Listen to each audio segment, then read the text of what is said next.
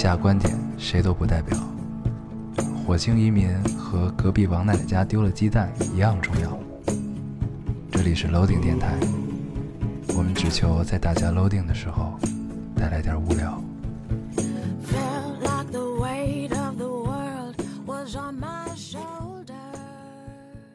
大家好，欢迎收听 loading radio，我是老高。我是烟偶，新的一期又跟大家见面了，很开心，很开心，非常开心。嗯你换了一个套路，换了一个套路。我也 穿上了裤子，我也穿上了裤子，对，时隔四年，终于在录电台的时候穿了裤子。裤子。我今天我看这期评论里好多都以为我真的 真的都不穿裤子录，说那个，呃，你为什么会这么大反应？可能是真的没有穿裤子，后面还自己跟了一句，谣言就是这么起来的，没有毛病，朋友们。确实是。对我今天特地穿了一身三件套，还戴了个围巾，穿三件套录电对台啊。，还特意把袖扣换成了金的。哎，沐浴焚香，对，好吧，没有嗯，毛病。行嗯但今天为什么你不穿裤子了呢？啊，就总要有一个人不穿的嘛，对不对？俩人都穿着电台就没法录。对，这电台之所以能聊成这样，都是因就是因为不穿裤裤子啊下次是不穿上衣能聊成什么样。这？事儿就跟为什么大家喜欢在澡堂子里聊天一样，你觉得很坦诚。对。对。像我们就有一个喜欢在澡堂里交朋友的，对对对对，嗯。还是一姑娘，对对对，确实是。很有意思。这也是一句玩笑话，别当真。嗯，行，好，那咱们这这期这周我们只看了一个电影，感觉看这个电影聊一期是完全没有问题的。嗯，也够了。对，这个电影叫《我不是药神》。我不是药神，嗯，我们待会儿跟大家细致的聊一聊这个电影，嗯很好，很爽，看完之后很高兴。看完之后很高兴啊，对。然后咱们还是先读留言啊，，老规矩，先读一下留言嗯，你读一个。我来读一个啊，嗯这位听众说，现在是早上四点半，我还没睡，你们一定猜不到为什么，因为我想去吃早市上的早餐，前几天忽然超级想念那个味道，然后前天晚上很早就睡了（括号一般都会熬夜的），还定了十个闹钟叫我起床，为了吃很拼了。然而你们肯定想不到，我一觉睡到了下午一点钟，所以我今天晚上决定通宵，一早就去吃，哼，我就不信还吃不到，很认真，活得很认真，很拼，很拼。嗯，到底有多好吃？好想吃啊！我特别想知道到底是什么。会跟我们聊聊，拍张照片。底下还有留言说，为了吃这么个，为了吃个东西这么拼，臣妾做不到。嗯嗯我们确实是能做到。对，我想，我上次通宵，我一般都是通宵赶飞机，嗯会这么着。嗯但是我以前其实很矛盾，就是我通宵赶飞机对我来说是一件很痛苦的事儿。嗯然后后来呢，就已经就是赶麻木了，你知道吗？就是就是多了。就是第二天早班，嗯那头天不睡，以前这个过程是很痛苦，就就自己不是不是身体上痛苦，是内心很痛苦。对，因为其实实际上你也不睡，对但是实际上因为到赶飞机那点儿，实际上你该睡了，对这是很痛苦的，对，对很煎熬。对，后来就完全习惯了，就已经习惯这个流程，流程了，所以呢就很头一天就很从容的不睡，嗯，然后第二天很从容的痛苦，就已经变得很习惯了。对。对。但是不睡觉，早上起来去吃一顿早餐，真的很爽。对，吃完回来再睡，这是一件很爽的事。对，我很少真的是为一顿早餐再回来再睡，我一般就是真的就是第二天有事儿，然后然后吃顿早饭，对，就去办事儿了，就嗯。因为你只有在你第二天有事儿的情况下，你熬一宿。吃早饭。我读一个啊，啊，你作为这个听众说，听完这期节目，感受了二十多分钟的音乐熏陶，心里想，这俩货心机真重，赤裸裸的凑数啊，不对，应该又有些，应该又有那么些些的真情实感。要是下期小仙女们喷你们，还可以说我们是真的觉得很好听啊。嗯果然是一箭三雕啊，记错了数，还有了借口，还能堵住小仙女的嘴，不错不错，真脏。然后括号 括号。想要以后，呃，想到以后，突然觉得自己也很脏。他给咱们盘了一个逻辑，啊，对盘这个逻辑没毛病，就照这个逻辑自己都没有想到这个逻辑，嗯确实是这个逻辑，感觉也没有什么毛病，没有毛病。就这么着吧。我也来读一个，也是音乐的。呃，听的时候手机卡了，随手一滑，滑到五十多分钟的地方。讲真，我以为我手机被什么神秘组织 操控了，给我一段这么修身养性的曲子，仿佛让我洗心革面，重新做人。后来发现啊，是片尾曲啊！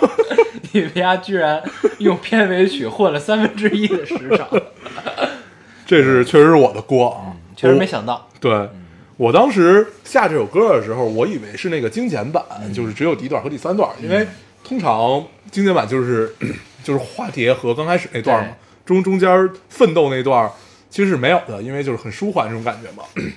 没想到这是一部完整版，但是我们没有混时长，实际上。对，其实也没有想我们到，这就不是，实际上正节目也就大概四五十分钟吧。没有正节目是五十二分钟吧，好像是，对呀、啊但其实跟以往是没有缩水的，只是片尾曲变长了。对，并没有混。那可能大家一看到这七十五分钟的时长，觉得很惊喜，对，期待变高了。对对对后来发现确实赖我们，确实赖我们，没毛病。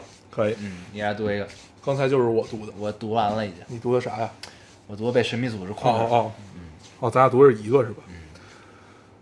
嗯，这个是一个很愤怒的听众，他是这么说的：什么样的留言你们才会读？怎样的我你们才会喜欢？就是我觉得我要不读这个，他会来抽咱们，就是很愤怒。你赢了。赢了，赢了，赢了，怎样我们都喜欢对，对我们也确实没什么套路，我们自己都摸不透自己。啊。嗯每期都不太一样，嗯，没有什么规律，对，嗯活得很洒脱，很随性。很草率，活得很草率。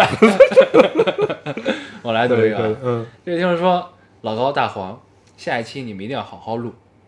我刚刚把你们电台推荐给了一个有抑郁症的小姐姐，你们不要吓到人家。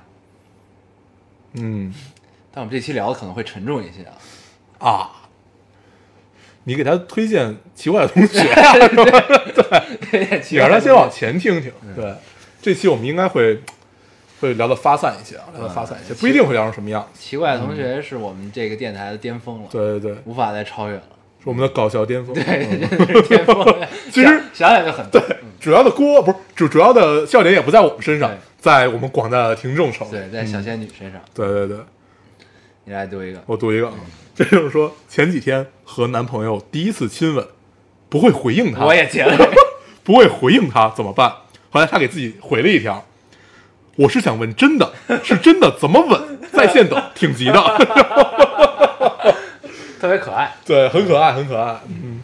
但是这问题，我们如果真的跟你深入的去聊，会显得我们很油腻，不显得有点恶心。对，又恶心又油腻，所以我们不会，聊的。你还是看看电影吧，对对对看看爱情电影，对，你就懂了，好吧？这种事儿是不不不能从一个快三十的人嘴里说出来，嗯。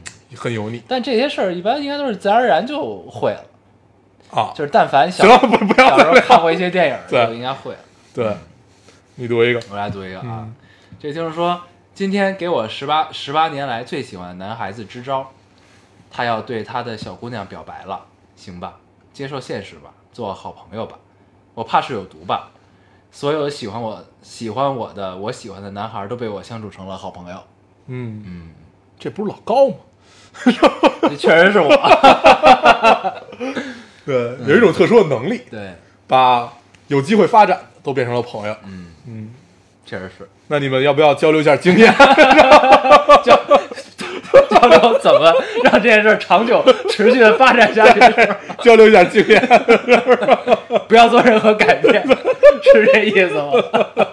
挺好，挺好，哎，最起码能天天见。可以可以，嗯留在心里啊。也是相信总有一天你会遇到你的转机的。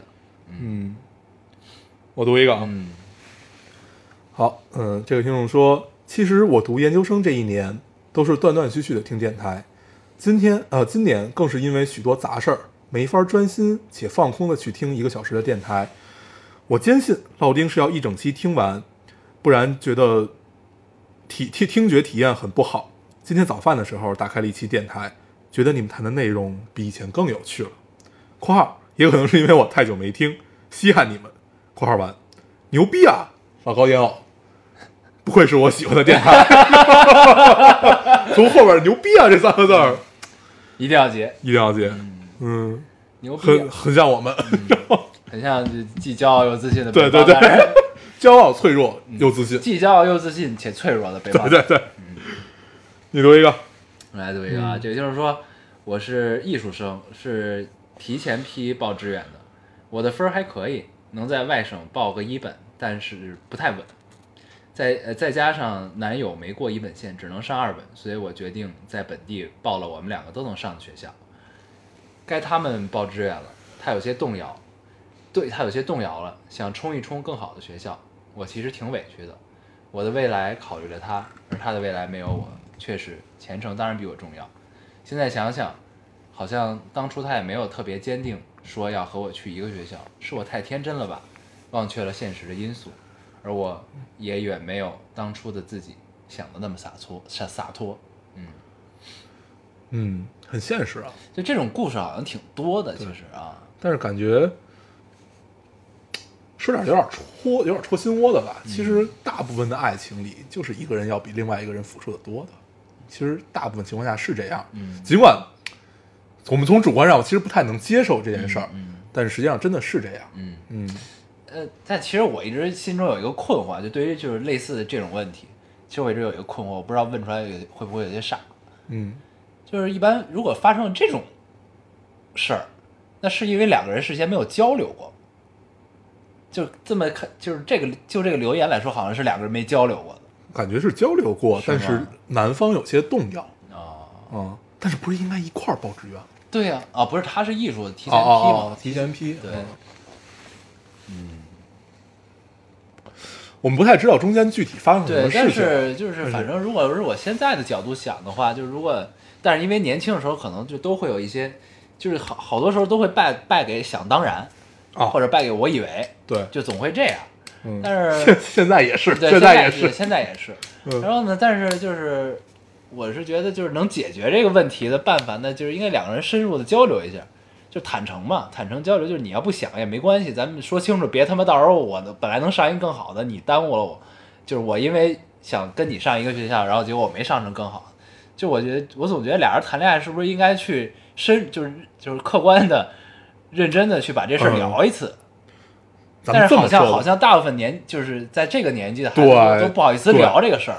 咱们其实这个岁数就是从二十五岁以后，嗯你才会觉得要跟另外一半去探讨你将来你要怎么样怎么样。嗯你尤其就回想自己年轻的时候，你会突然会觉得他就应该跟我一样啊，他就应该是我们朝着一个目标。我比如比如比如说这就是，想当然。对，就比如说那我我们就一起去留学，嗯我们就一起去一个城市，或者怎么样怎么样，就你会想当然的把对方就是把爱情放在第一位。我觉得是跟从小我们看琼瑶看琼瑶看多了，想当年这种想想当然这种事。对，我觉得在年轻的时候是不太会考虑说我要跟对方聊一聊，嗯我们一起规划。我觉得，但是没这个心。对，但是那会儿如果大家真的一块儿去了，就会变得很美好。那没有一块儿去，就把你相当于拉进了现实。而且但是那会儿呢，好像就又多了一层要求，就是呢，我不跟你聊这个事儿，但是你应该这样，你应该这样。对然后结果这事儿如果真的是这样，那就更好。对对吧？就可能会有这么一个心在。对对，确实是。所以在爱情里面，其实，但是如果我就如果他们真的是之前有过交流的情况下，然后发展到今天，那只能说这个确实有点问题，啊，这个男生有点渣，对，就可能他确实没有那么喜欢你，也不能叫渣吧，我只能是觉得就是可能他就是没有那么喜欢哪个更你嘛重要吧，对对吧？对嗯没关系，都会好的。对，我读一个，也是关于爱情，嗯，这个听众说，听到世界杯赌球，我赌来了一个男朋友，特别喜欢那种，所以我本来以为我和老高一起耗着，没想到我输了，输了就输了，谈恋爱真好，没毛病，特别逗，特别逗，这个同学特别好，祝福你朋 对，，特别高兴，是来秀波恩爱，你这个很秀，天秀，对你这绝对叫天输就秀，输了，谈恋爱真好，天秀，天秀，拜了，败了可以可以可以我还是穿上裤子。你读一个，你读一个，我来读一个，嗯。这个听众说，昨天下午三点收拾好东西出发去机场，六点登机，六点五十起飞，六点四十八降落，可能隔天的六点四十八，嗯。降落匈牙利布达佩斯转机，九点再登机，今天中午十二点三十五飞机抵达北京，滑行了呃一二十分钟入境，等行李二十分钟，借同学爸爸的钱打车去北京西站取票，进站连 WiFi 刷微博，看见你们更新，立刻打开荔枝下载，然后写下这段话。他自己给自己留留了一条评论，叫嗯“艰难的回国路”。回国第一件事就是听我们，真棒！嗯，没毛病，而且这个留言是我们的套路，嗯，对对对，流水账流水账 很好，很好，很开心，很细致，流水账都是套路，嗯，很对我们的路子，很好。嗯，你来读一个，我读一个啊，这个听众说不是广告，小姐妹、小小姐小姐们儿，我今天要给大黄推荐资生堂可悠然沐浴露。之前大黄说洗澡喜欢用香皂，感觉更清爽一些。可悠然的这款沐浴露就是泡沫绵密，但是特别好冲干净，而且也不会觉觉得黏腻，很清爽。我最开始用这个就觉得一定要推荐给大黄，嗯嗯我当时看到这个留言的时候，我就把它截图发给了小厨娘，我觉得他应该去买一个对对对，我觉得他应该已经帮我买了，很好。很好，我打算用一用。资生堂可悠然，可悠然，嗯，在这儿也跟大家推荐一下。嗯，你你还是用完之后给大家推荐吧。没事，一般资生堂的东西都不会错。那倒是，对，那倒是。嗯嗯你读一个，我来读一个啊，这位听众说，分享一件开心的事儿，我暑假要去新疆皮山县支教了，哇据说那里离西藏很近也。嗯，目前去西藏无能为力，所以能这么近已经很开心了。看我被你们洗脑的，这次支教目测会很辛苦，但真的很期待，自己好久没有踏出舒适圈了，是时候磨砺磨砺了。他写的是磨砺磨砺一下了，嗯，是时候磨砺磨砺了。呃，老高大黄，一起为未来加油吧！吼吼，加油加油，嗯泼个冷水，呃不能叫泼，就是嘱咐一句吧，嗯叮嘱一句，叮嘱一句，注意安全，啊注意安全，支教还是要注意安全。是，就我们看到支教就是各种各样奇怪的例子，其实也有很多，注意安全，注意安全，保护好自己。对，保护好自己对还是很重要。你保护好自己，才能有更大的能量去帮助更多的人。，对，保护好自己。加油！为什么我一听别人支教就想起是这种事儿？不应该是挺哎，这就是被现实磨砺你这真是太油腻了。太油腻了。我读一个，嗯，呃，这个听众说，以前听呃以前听留言或者老高烟偶讲一些不太愉快的事儿，顶多惋惜一下，现在居然有一种居安思危的感觉，嗯害怕。话说半夜了还是睡不着，我恐怕要变成十八岁的老阿姨了。嗯，嗯，就感觉这个特别像我们现在的状态，居安思危。不是？就是想到咱们昨天聊起来说这个，以前走在街上自己是最小的，但是感觉这些年已经不是，对现在零零后都出来混社会走在会街上好像大部分都比咱们小，啊！但是我到现在都觉得我走在街上我是最小的。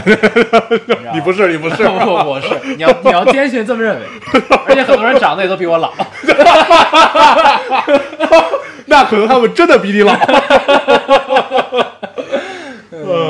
嗯，我那天那个去面试一个小女孩儿，我当时没有看到她简历，嗯，我本来以为她最多也就是九五后，她告诉我她是一个一个一个实习生，她是零零后，她是零一年的。我说现在就是这个零一年的孩子都出来了，是就好可怕。而且她跟我聊，就是就你感觉。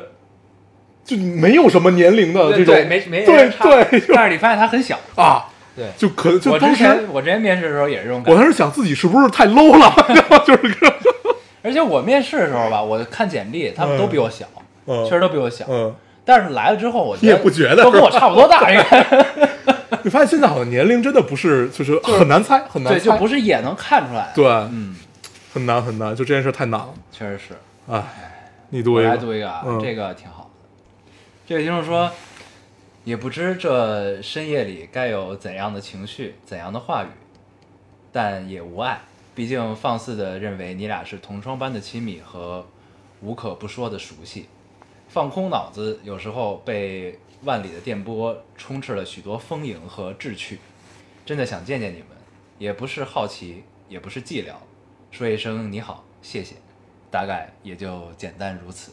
嗯，我也解这个了，这也是我想到最后一条赌，嗯，对，但这不是我的最后一条。嗯，没事，那你待会儿就接着读，就这个感受就很妙，很妙，你好，谢谢，对，而且他就不客气，就是用了一个很文艺的方式，嗯，告诉咱们觉得跟咱们像老朋友一样，对，挺好。同窗，好久没有听到这个词了。对，这个词也离我们有 有很有远有有些远。对我们估计将来也不一定，也不一定不再会有同窗。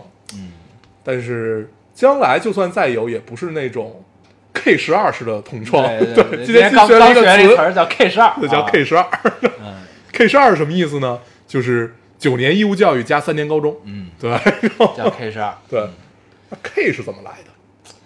不必深究了。行，嗯，好吧，当时没有问这个问题，对很遗憾，很遗憾，嗯，叫 K 十二。对，其实有的时候想想吧，你说咱们离同窗这个词很远，也没几年。你像今儿我也突然快十年了，啊，快十年了，还他妈没几年呢。对我就像昨天一样，你知道？而且我今儿因为我最近不是马上要搬家了嘛，嗯，我现在就回到我现在租的这个房子，这个感觉，我觉得我搬进来，我就到现在还是有我要搬进、刚搬进来的时候那种感觉。但是我其实就是想想，你住在这儿也已经四五年了吧没？没四五年，两年多，那两两三年啊，两年哦，那可可能啊差不多。反正我我感觉就已经挺快的啊但是我觉得快是从我感觉我就是因为春节的时候不是我来找你嘛，啊就每年春节的时候啊，就感觉已经过了好多个春节了。，对但是实际上其实没过几个。对，嗯就这个刚两年吧，两年不到应该。嗯但是呢，其实你说这时间短吗？也不短。嗯，但是呢，就是我马上要搬的时候，我来这儿，就每次回到这儿的时候，我还是有一种就是刚搬进来的那种感觉，你知道吗？主要是你没把这儿当家。也有可能，嗯，啊主要是这个原因。也有可能，对，嗯，但是我住的挺舒服。嗯，不是不是，住的舒服和当不当家其实是，是，就大家反正就是还是有一种就是没有落地的感觉，嗯，行，也挺就时间这东西还是相对，就是爱因斯坦证明这东西是相对的，对，真的是相对，它不只是它它是在人类的心理上相对的。对它不只是在物理上，嗯，就是不同的立场上相对，而且在不同的心态下也是相对的，挺有意思。而且我觉得爱因斯坦证明的这个相对的意思，其实也有这层意思在里面。就尤其是我看了那个美剧之后，我更觉得他应该是有这层意思在里面。嗯，对，有可能啊，对有可能。就有一个美剧叫做这个呃天才，嗯它是一一季每呃出了两季，每季都拍一个世界上伟大的对对伟大的人、杰出的人。我刚看了第一季，对第一季拍的是爱因斯坦，第二季拍的是，操，第二季是谁来着？是一个画家，我忘了是谁了。嗯啊，画梵高。嗯第二季拍的是梵高。嗯对，可以看的，感兴趣。嗯，嗯它是以他其实他不能叫传记啊，其实不是那种特别传记式的，还是有很多自己的理解。对对对对，你不不就不要把它当传记看嗯，对，就不要就是吹毛求疵的把它当成传记看，是都是叫吹毛求疵还是求疵啊？不知道不重要。嗯，行，我没了，你还有吗？我还有、这个是让我值得让我们反思的一个留言。来来来，就是咱们上上上期不跟人掰扯来着吗？啊这是一个听众留言说，他要以他的岁数来真的从心底认同了你们的观点，也挺可怕看见这个啊。，嗯呃，开个无无年龄界的电台唠嗑，不是让你们来努力、努力再努力的把小姑娘拉进中年油腻的直男的思想的，还能站在，还能处在能站在门外看，并且还有独立思考的境界，永远比进了门儿跟呃比进了门儿跟过来人握手言和要幸运。是的，嗯，嗯，确实是这样。对，说的很对啊，说的很对。我们年轻的时候也是这么想，对，嗯，但是其实实际上到今天也没觉得自己握手言和，嗯，嗯，但是这个也总有一些，我是觉得也有可能咱们是潜移默化的就握手言和了。你看咱们都觉得出轨是正常的事儿，嗯但是其实我小时候就觉得出轨这件事儿不不是一件，就它一定是道德败坏，嗯。但是你说它就是我从小觉得它是人性嗯。啊，嗯。因为哎，我毕竟是看张爱玲长大的，嗯，就是我张爱玲里边都是出轨对我我我妈对我的教育很成问题。好，这个锅甩出去了。嗯。对，是是这样啊，就是握手言和这件事儿，呃，年轻的时候干很操蛋，嗯对，年老的时候也不一定干，嗯，，对，就是保持思想的清澈，就是而且保持思想的独立吧。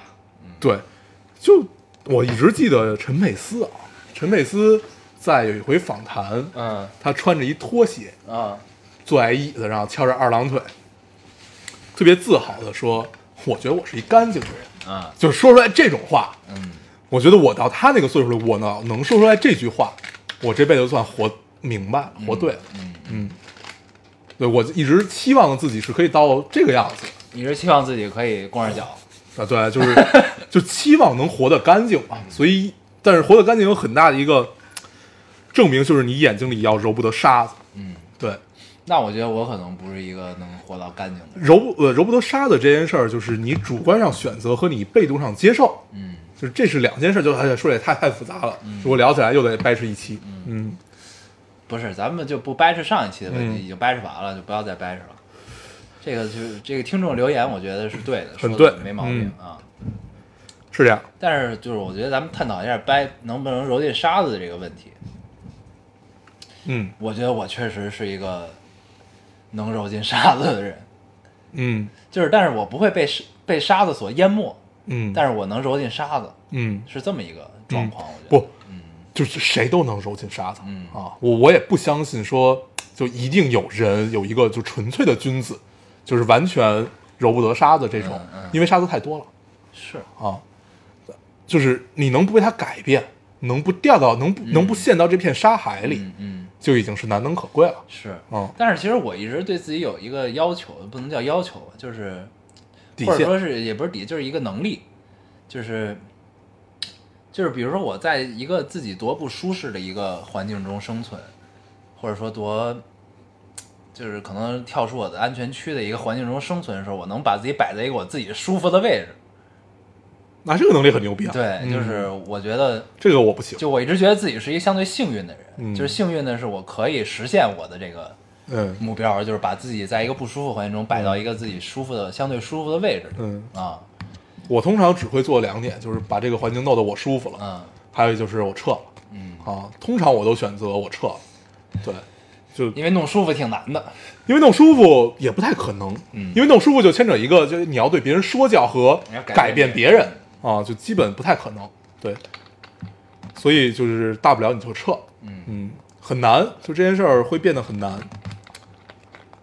但是眼睛里揉不得沙子这件事儿，还是不要陷进沙海里吧，嗯。嗯，可以，行，我没了，我也没了，嗯。嗯，那咱们就可以正式进入这一期的。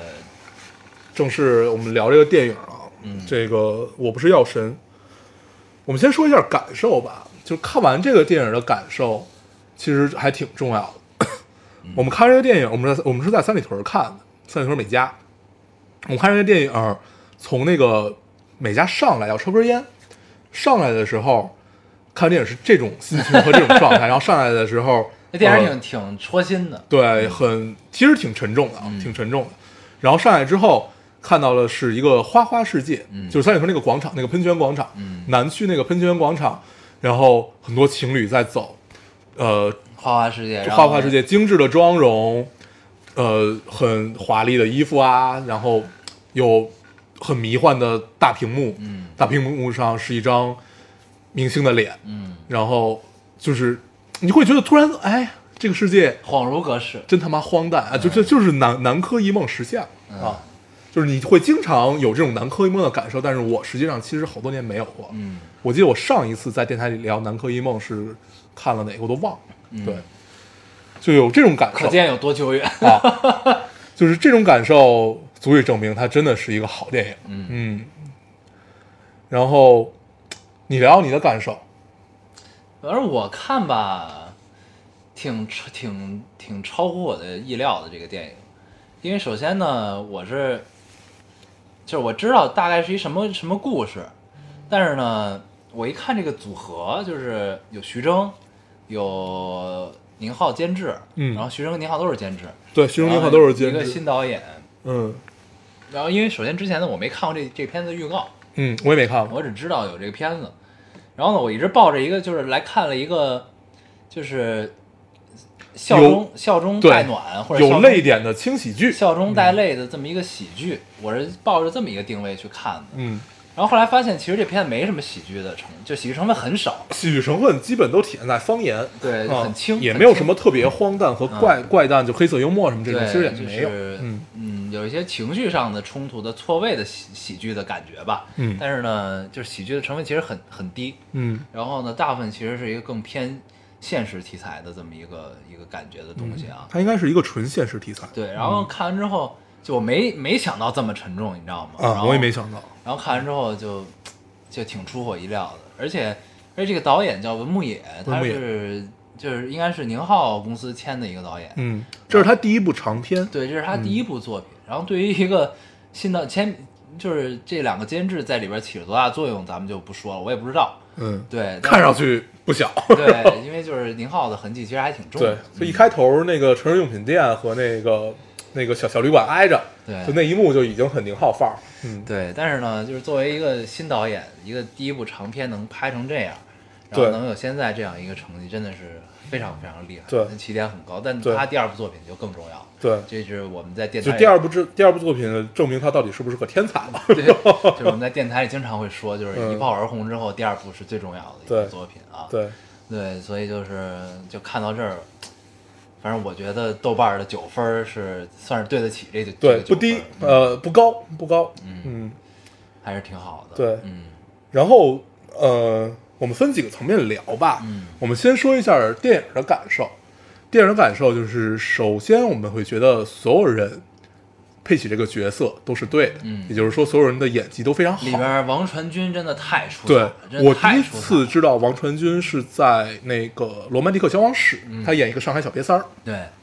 他其实加起来只有不到一分钟的这么一个出现，没没几分钟。对嗯，他跟那个那是杜杜淳还叫杜叫什么？淳对嗯，然后他的第一场戏是帮他介绍一姑娘，嗯就是那种畏畏缩缩的，就是那个上海那个第一。场是一块儿先站门口等着等喝呢，然后对吃面包，对分面包吃，分面包，然后说：“哎，我给你介绍一姑娘啊，嗯怎么样怎么样？”就这场戏，然后第二场戏帮他挡枪，嗯，对，就两场戏我都记住了他，对就很好，特别能让人记住。对，很出彩。嗯然后就你感觉有有有有种他给自己加戏，但是又很对的这种感受，对有灵性，特别有灵性。。然后第二第二部作品就是这个。对，啊，我不是药神里他演一个上海小男人，对，啊。演一个很怯懦，但是很想活下去，但是最后又有一种无畏精神的这么一个上海男人的角色。嗯，就很鲜活。就是对。他这个演这个人呢，叫吕受益嘛，吕受益，是来找徐峥，嗯。那个第一个来找他买药的，让他帮他带药，带药。啊，嗯，让他带药这么一个一个一个病人，对一个慢粒白血病人。对然后呢，他其实就是他这个角色一出来，其实就已经立住了。怎么立呢？就是他的那种表演方法呢，就是很萎缩的那种啊，然后抠抠抠缩缩的，然后嗯有点小家子气那种感觉。但是呢，他做的这个事儿和做的努力，其实为的就是活下去。所以你给这个角色定义就是一个很卑微的、很努力的想活下去的上海男人，对就是这么一个定位，就一下就出来了，特别好。对，嗯。里边呃片中其实所有的人都是在努力的活着，嗯，对，就是想活，嗯。想活是这个片子最大的命题，对。对，然后下面就是怎么活，对。怎么活就是我得买药，嗯，对我吃不起那个四万块钱一个月的药三块钱一瓶儿。啊，嗯一瓶一个月嘛，嗯。对我吃吃不起这么多药，那我吃吃不起这么贵的药，那我就只能吃那个仿制药，对，就有用的仿制药，有用的仿制药，对，然后就是这样的一个故事，然后最后呃，经过人人性的洗礼啊，然后怎么样，其实就是吕吕受益，就是王传君这个角色，就是在片中完全起到了一个穿针引线的作用、啊，对，因为他就是他是这个故事的开端。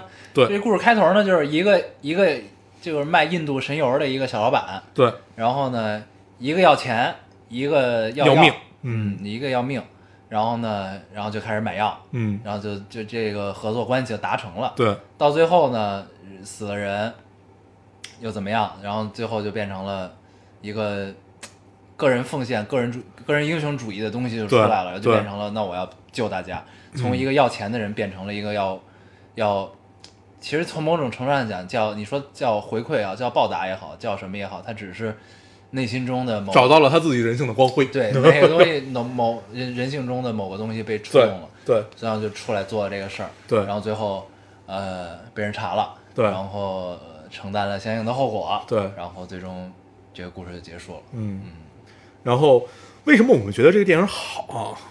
很大一个原因就是中国很难拍出这样的电影。这该怎么说怎么说，嗯就是呃，我们因为制度也好啊，因为就是一切一切的，就是包括你的工业水平也好，你其实很难拍出这样的电影。我们上一个看到类似于这个样子的电影是什么呢？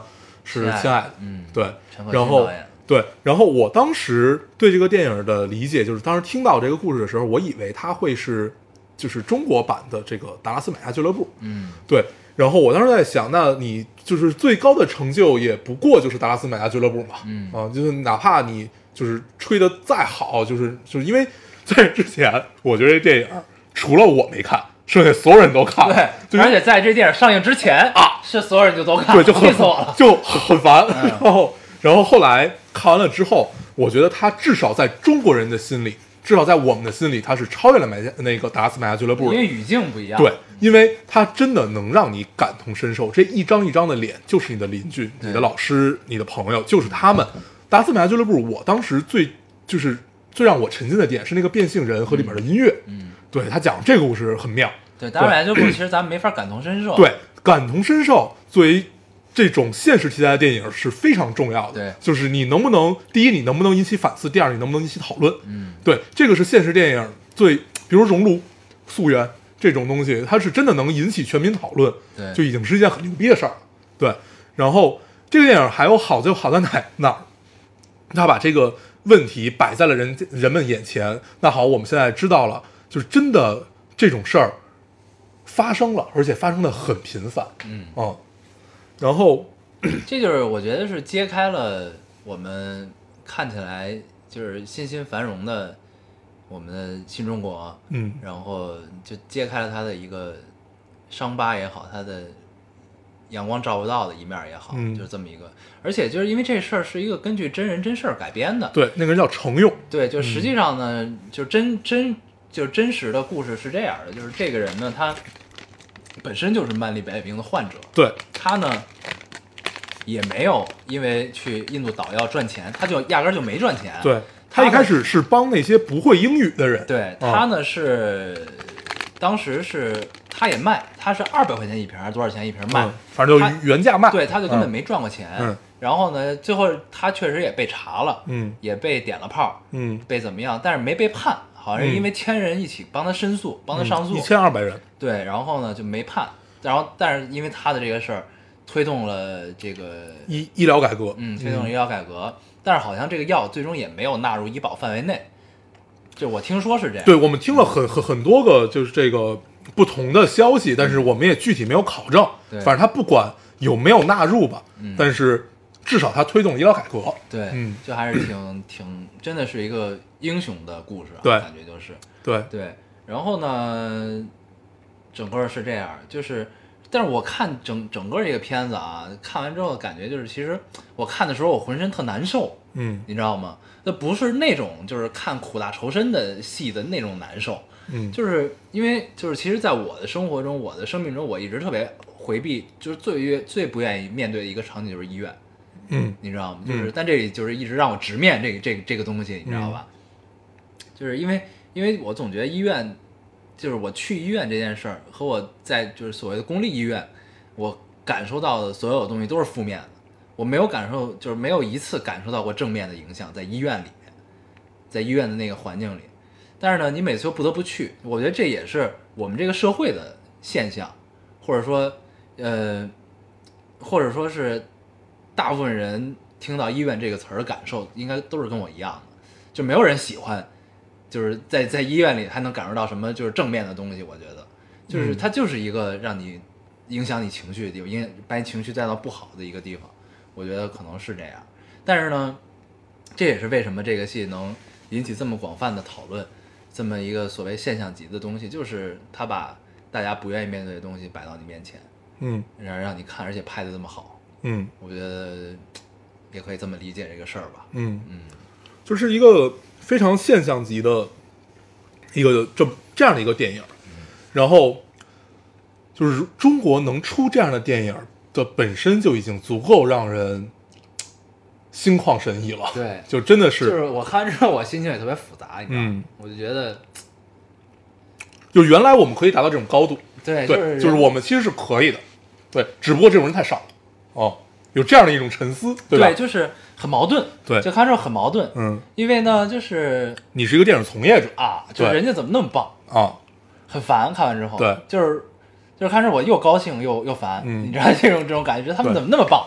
而且呢，就是我一直认为的就是，就这这个才就是这部片子的方式，当然不一定非要拍这种题材或者是这种情绪的东西，这种让看完之后大家都哭得稀里哗啦的，然后苦大仇深、很沉重的这种东西，嗯不一定是这个路。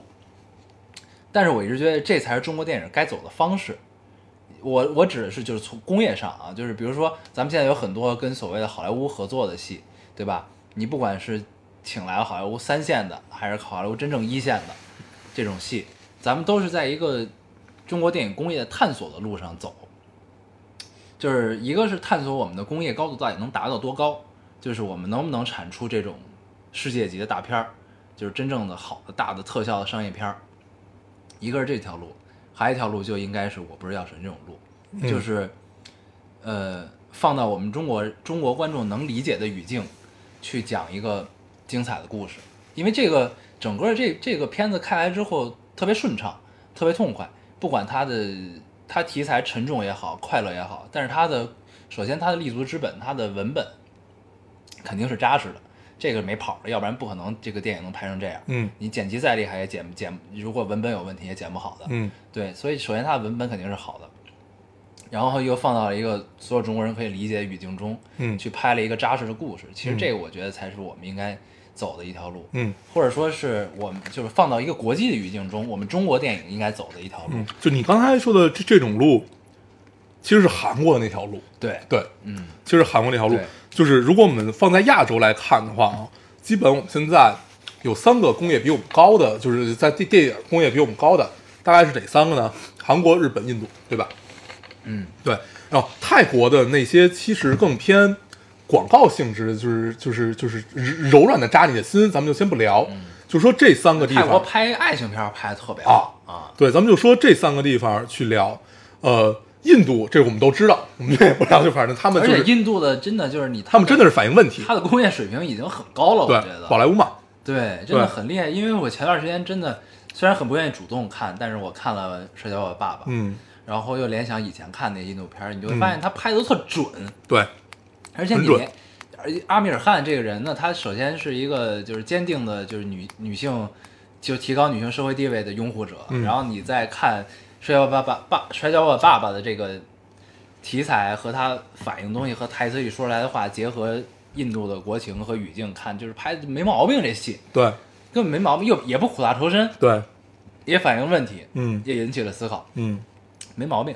所以你就觉得这这个就这种东西绝不是偶然，你知道吗？嗯就这种东西肯定是一这是代表工业水平吧？对，这一定是他们的水平达到了某种高度才能产、嗯量产出来的这种东西。嗯对我，所以呢，就是咱们我觉得其实应该是参照这种路来走。对因为你要跟人家玩特效，玩这种大场面，不是说不能玩，这个成本太高了。嗯为什么？你就像漫威这种电影，他们是面向的是一个全球的市场。嗯就是我一部片子的成本，我可以上十几亿人民币，的好几亿美金，对吧？这样的成本，因为他们是面向全球市场，所以他们成本是 cover 得住的，他们玩得起这种东西。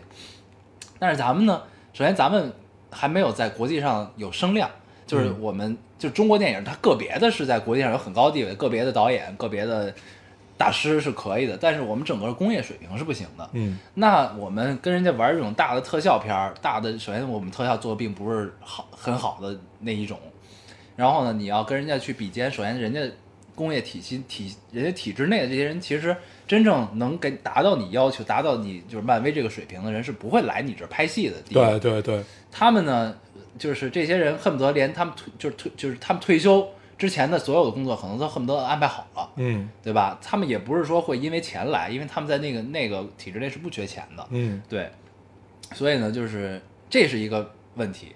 那还一个呢，就是咱们成本根本 cover 不住这么大的一个体量一个体量的片子，嗯因为我们的市场，我们不可能去卖到全球去。对首先呢，就是因为我们的还没得到世界认可，所以就首先全球市场不是我们的。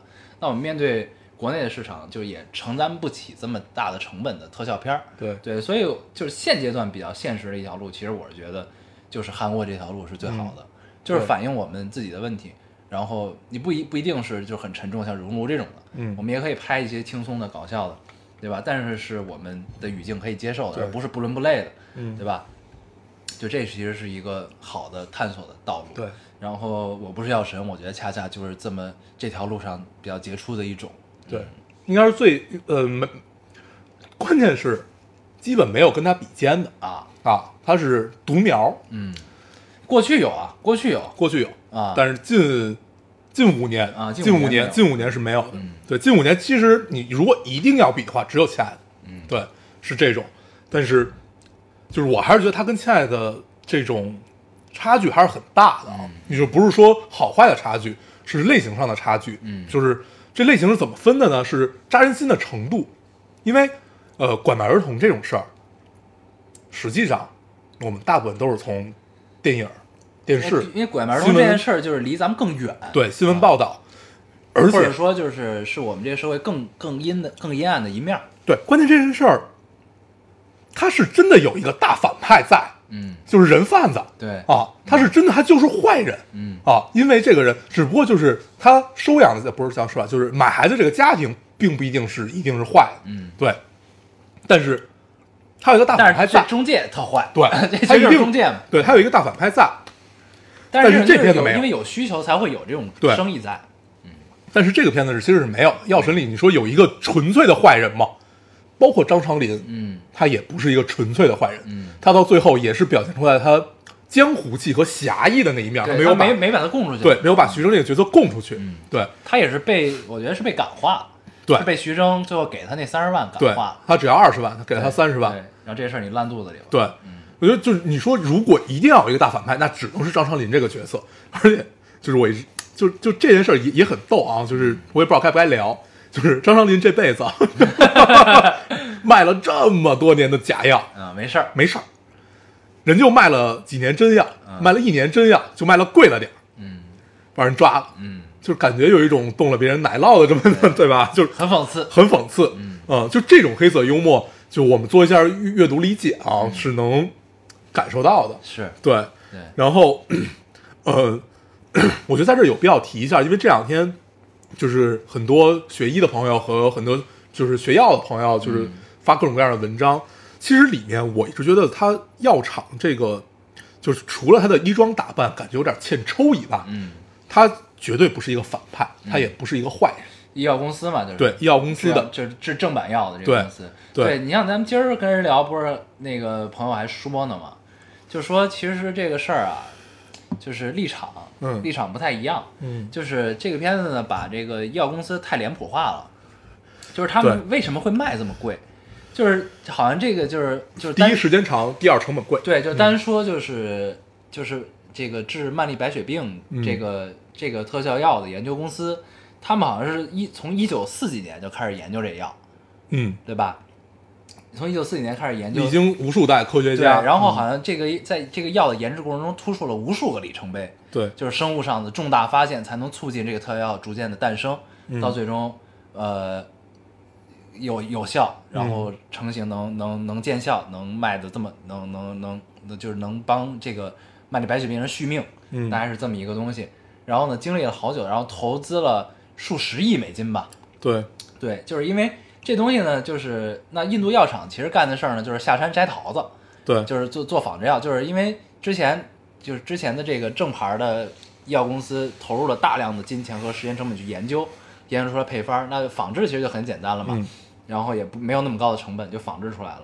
所以呢，就是他们卖这么贵也是有原因，当然是当然一方面是要赚钱，然后另一方面其实是因为他们之前投入太高，对。所以他才会而且你还要再去下面研制新药，对对，所以呢，就是就是因为就很很大程度上，就说句通俗一点的话吧，叫屁股决定脑袋。嗯。啊，就就大概这么理解就行了。就是你你在哪个你在哪个位置上，你就要去去考虑这个位置上应该去做的事儿。对。啊，谁都没错。对，所以这事儿呢，就是如果加上这这一这一部分的信息，就是药怎么研究出来的，对，对吧？加上这部分信息，我给大家举个例子吧，我那天正好看到，我就说，正好是一个例子，嗯。就说药厂研发一个新药有多难。李来公司应该是一个制药公司啊，针对阿兹海默症，就是嗯。老应该就是那个我们俗称的老年痴呆，就这个药，一二年就已经进入二期的临床实验，嗯。两年前宣布失败，市值瞬间蒸发了几百亿美元，嗯裁员近五百人，公司伤筋动骨，科研人员要面临十几年的探索失败和失业的双重打击。然后这个只是，而且都进入到了二期，而且市值蒸发，这是光市值还不算它的投入研发这另外的几十亿美金。对，所以对于药厂来说，它要通过一个药去研发下一个药，它要通过这笔药至少要赚回它的成本费，就是这个这个这个费用。而且后来我又查了一下，这个专利也不是说一辈子的专利，它是有一个就是叫时效对，它是叫 FSW，就是是是美国制定，还有在全球流行的一套标准，就是你这个药是几年的版权，嗯，过了这些年，那它就可以被仿制了，可以被怎么样？它是这样的一个流程制的东西。然后还有一个大数据库，这个大数据库是你只要参与了这个组织，你就可以去查到啊啊，就可以查到，就是哦，好，那我我我们现在全世界在往哪方面去研究一个新药，再去怎么样？它是一个这样的组织。对对对，就是我去查了一下，发现哦，原来制药是这样的一个过程，但是我了解的并并不全啊。然后发现，嗯，他们的成本也是巨大无比的。嗯，对，所以就这个电影表现出来的，把呃，怎么说呢？把医药公司脸谱化，其实是一个很聪明的做法，在电影里表现。是对，因为因为我们的制度很多也是这样，对对上映制度啊，对就是对对而且就是他，因为这虽然是真事儿改编，毕竟他还是要考虑影视化的戏剧冲突的问题，。比如他把它设计成，他其实是没有病，对，对所以这样冲突就会更大嘛。对一开始我只为钱张力变大对，嗯张力变大。我一开始只为钱，我自己感同身受不了这个病，对吧？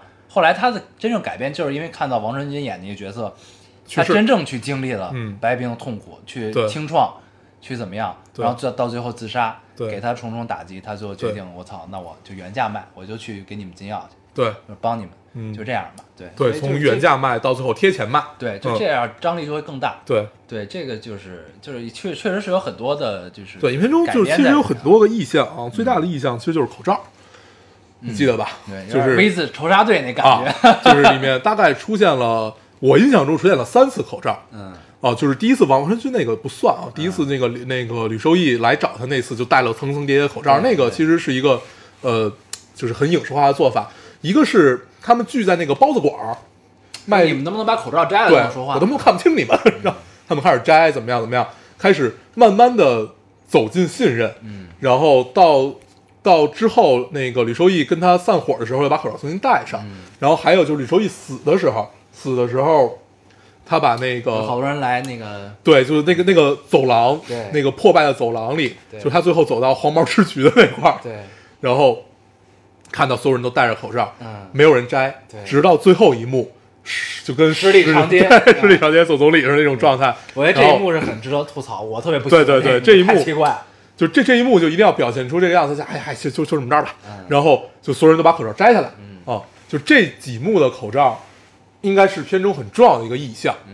嗯，也确实表现出来了，对也被人抓住了这些点。没问题，没问题啊。对，然后 宁浩导演监制的戏选演员应该都是照着黄渤选的吧？啊，黄渤太像黄渤，太像，就感觉徐峥旁边必须得有这样一个人。太像。对，嗯，哎呦，瘦版的徐呃黄渤，对，瘦且年轻，嗯。对。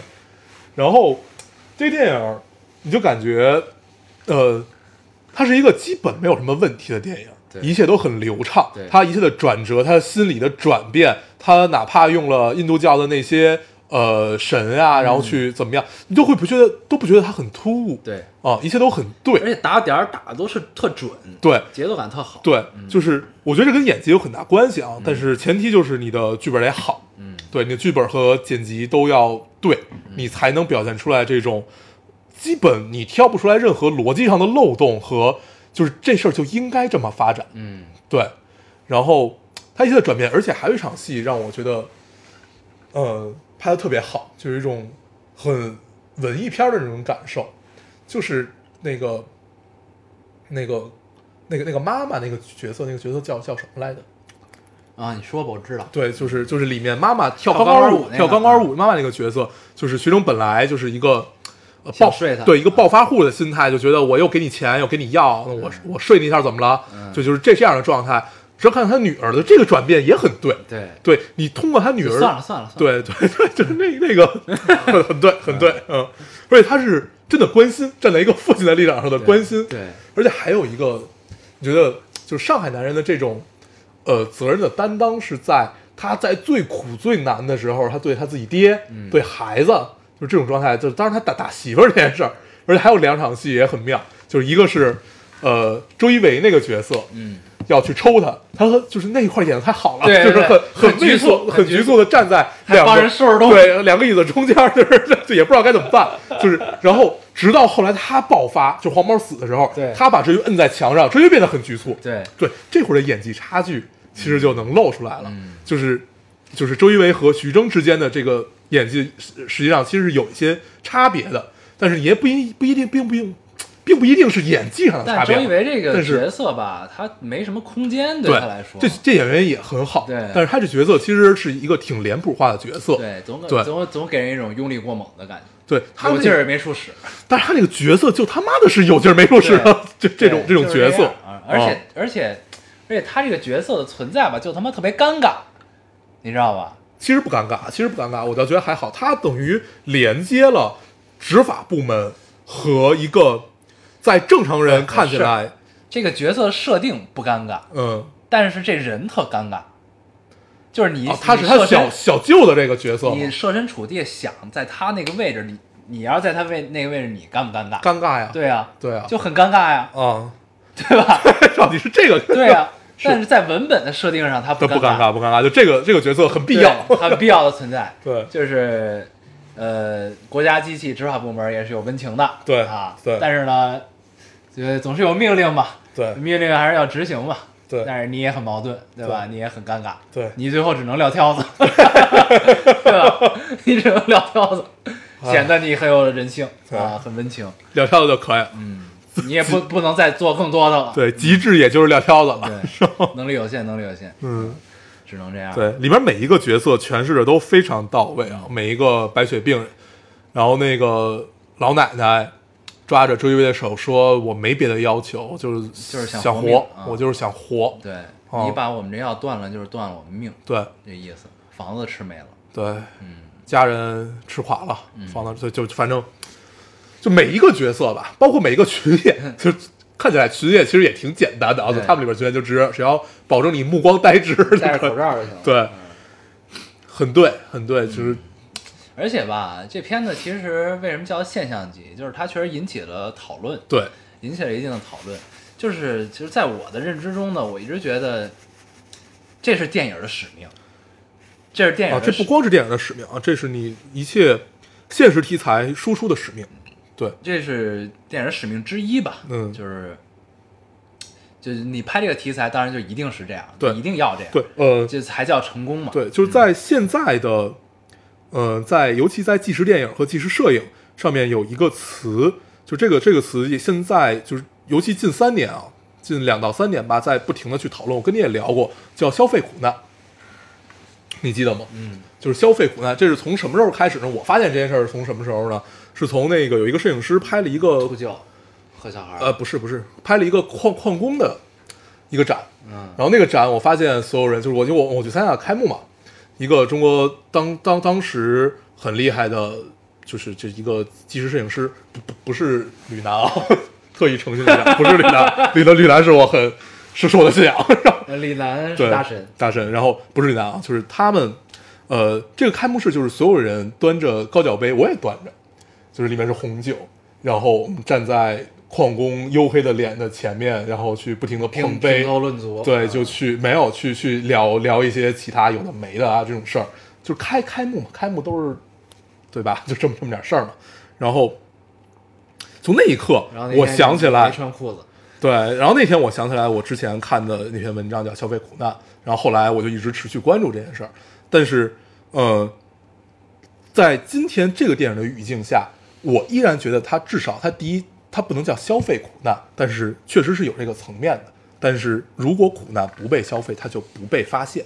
现在有这么一个问题，对我们首先要发现它，之后随着人民生活水平和素质的不断提高，我们逐渐有能力去帮助也好，或者去关注也好，你首先要做到关注。对，消费苦难这件事，它是一定会存在的，它是一个必然。我们要通过这些东西才能发现这件事儿。比如，就是慢粒白血病四万块钱一瓶药这件事儿，我们以前其实不太知道，我们以前只知道，那好，那你就比如说你的肾有问题，那你就透透透就是尿毒症你就透析，或者你白血病你就化疗，然后等骨髓。然后我们现在知道哦，那好，你慢慢粒白血病它是有呃就是什么慢粒白血病只是白血病的一种，而这种是比较好治愈的一种，就是它是就生存机会比较大的一种，只是你需要吃这个药去对，而且这个药之前也是没有的，它分为几个期，当进入到急变期，你就只有一条路了，就是要不你就持续的化疗，要不然你就死，或者等换骨髓。对，然后是我们才知道了这件事儿，我们以前只知道你得了白血病只有只能换骨髓，也没有这种靶向治疗这种药。对对，然后我觉得在消费苦难这件事儿上，我们首先要做到关注。嗯，不苦难是一定会被消费的，只要你把它苦难的消费在于你被谁谁消费和消费之后你做了什么，嗯你明白吗？就你你比如啊，呃，你就是这个就是他站在道这个就不聊了，我这有点站在这个到个制高点是。但是我是觉得就是就是苦难是一定会被消费的，嗯就是你只要是想，就是一个是看你的出，就是你做这件事儿的发心是什么样的，和你做这件事儿最终的效果是什么样。你就单拿这个《我不是药神》这个片子来说啊，你说这这个慢粒白血病这个事儿和这个，因为这事儿其实是早就发生过的，就是它是一真事儿嘛。你现在拿出来拍，对吧？拍完之后，然后上映，然后取得了成功，赚了钱，那你你说这个这这个行为叫消费吗？这一定叫消费，对吗？嗯，对吧？对。但是他就是，但是你怎么界定这个事儿？就是，首先这个片子拍的好与坏是一方面，嗯对吧？那这么看起来，咱们看完之后觉得挺好的，嗯受到了触动，受到了什么，然后也去关注这个事儿。嗯，那这我觉得这个消费就叫成功的消费，对对吧？对就是它首先它是被它被消费是一个前提，对它一定会被消费，对，消费之后，那引起的波动，引起的大家的思考和讨论，那其实就是这事儿的最终的意义是什么，对对吧？就是首先要做到关注和讨，就是首先做到关注和讨论，它被消费的才有意义。对，就这么聊吧啊。然后就是被消费这件事儿，其实一直都存在啊。比如说当时泼冷水，呃就是泼冰水那个渐冻症啊，以前我们真的不知道有这么个病，我是真的是通过这件事儿才知道有渐冻症对，。所以消费其实不是贬义词，对，这个东西。然后，呃，对，消费肯定不是贬义词，但是消费苦难听起来就像一个贬义词。但其实不对是，，但是其实我们如果能通过这件事儿得到关注，那就是件好事儿。对，得到关注，然后并且能有一定的改变。对，比如说前几年我看过一个关于非典的后续的一个报道，就是非典治愈的那帮人，嗯，就治愈那帮人就是全身都是病啊，然后对，因为吃激素嘛。对，然后这个这个病也非常难治，基本就是会跟跟一辈子，然后就是我不看的话真的不知道，那你说他们叫消费苦难吗？对，其实其实我们现在对于很多的定义要求变得非常的高，然后高就意味着没人去干。对对，那就会变得更可怕，就是社会的真的阴暗面，我们真的完全就看不到了。对，嗯，就是总要有人帮我们戳破一定的阶段性的戳破一些泡沫才可以，就是告诉你，你并不是生活在童话世界里，对，这个世界还有很多你不知道的地方，在发生着很多对，可怕的事情。就南柯一梦的感受很妙。对，嗯，是这样的。而且还有就是，就是消费苦难，另一种就是那个汶川地震。在汶川地震刚出现的时候，其实我就，咱们好像还探讨过，就是家园的重建很容易，然后这些活下来的人得到了妥善的安置也很容易。那他们心灵的创伤是去谁来治愈呢？就是这场灾难的创伤，就是其实是有组有那种心理的机构是一直在持续帮这帮人疏导疏导他们的心心就是心理疾病的，就是他们心里一定是有疾病的。包括前两天我在一公众号上还看，就是汶川地震十周年吧，对，对，十周年，然后他们就今年是10周年对，去回访，嗯。就是去采访这些人，就是这十年，就是你的，你你你有什么想说的或者怎么样？对，有的人就是留在了那个地方去做了一名教师，因为他老师救了他。啊，我看那个，对，嗯，就是有好多就是这种之后的，就是其实咱们之前在电台聊过很多次，就是一个一个热点事件出现之后，那后续的事儿就没有人再关注了。就这些，我觉得是被消费，你知道吗？就是真正的就是一个热点出来之后，然后一帮人跟风说这个说那个，然后然后这事儿过去了，紧接着就开始说下一个。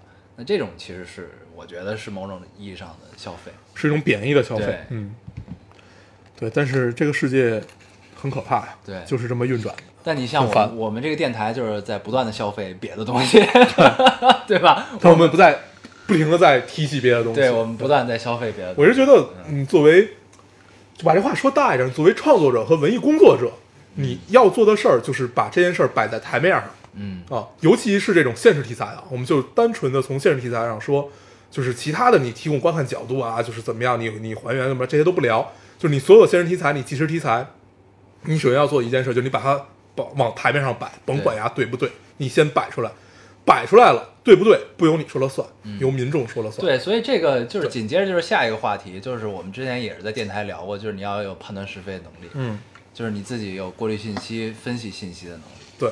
然后你去判断这个事儿你该怎么理解，对。独立的思考的能力，对，对，哎，串起来了，串起来了，嗯 就是就大家不要不要怕去表达观点，也不要轻易的去表达一个不太成熟的观点，嗯就是多想多想这件事很重要。嗯比如说，呃，我们去探讨一个电影啊，去探讨一个作品，我们如果能分的层次足够多，那就说明我们思考的方式足够多，就是能做到这一点，就是我觉得。